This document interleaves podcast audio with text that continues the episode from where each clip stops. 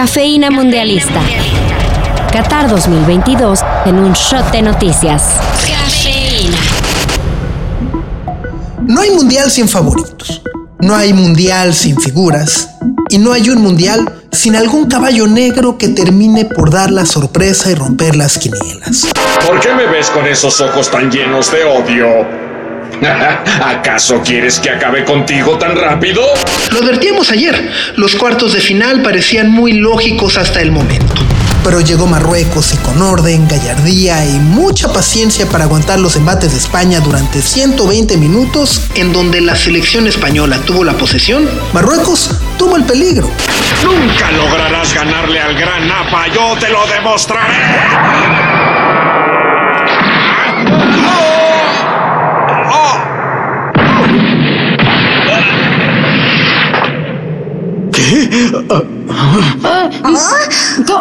¿Cómo lo hizo? No vi nada.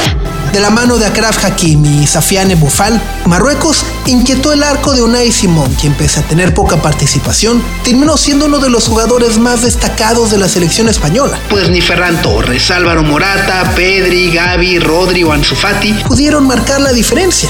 Así, llegamos a los penales en donde España se fue sin marcar uno solo.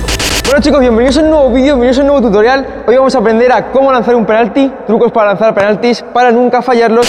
En tanto que Marruecos acertó tres de los cuatro que cobró, más que suficiente para simbrar el estadio, dar el campanazo como la gran sorpresa de Qatar 2022 y convertirse en el primer equipo africano en clasificar a cuartos de final desde que lo hiciera Ghana en Sudáfrica 2010.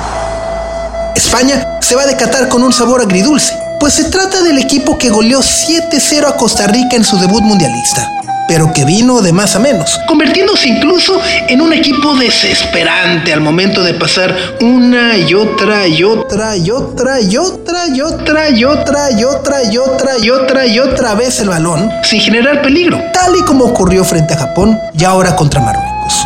La única sonrisa que he visto en todo el equipo español. Luis, la tuya.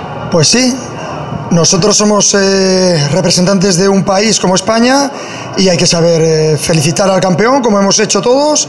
Eh, han jugado su partido, les ha salido bien, han sido mejores que nosotros en la tanda de penaltis.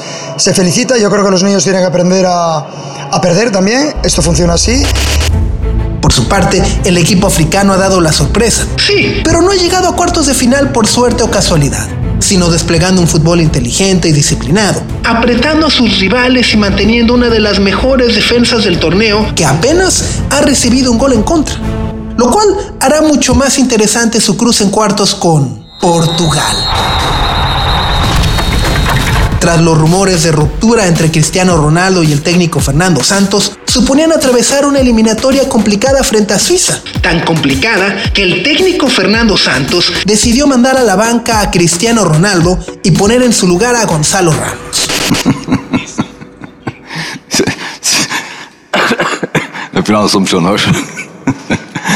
¿A quién? Sí, al delantero del Benfica Gonzalo Ramos, quien tranquilamente se destapó con tres goles en su primer partido mundialista. Sí, ya lleva más goles que México.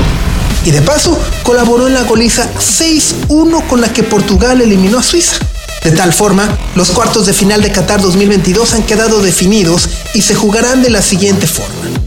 El viernes 9 de diciembre a las 9 de la mañana, Brasil se enfrentará a Croacia. Y a la 1 de la tarde, Holanda contra Argentina. Para el sábado 10 de diciembre, a las 9 de la mañana, nos espera el Marruecos contra Portugal. Y para la 1 de la tarde, encarguen a los niños, a los abuelos, a las primas y a todo el mundo porque juega Inglaterra contra Francia.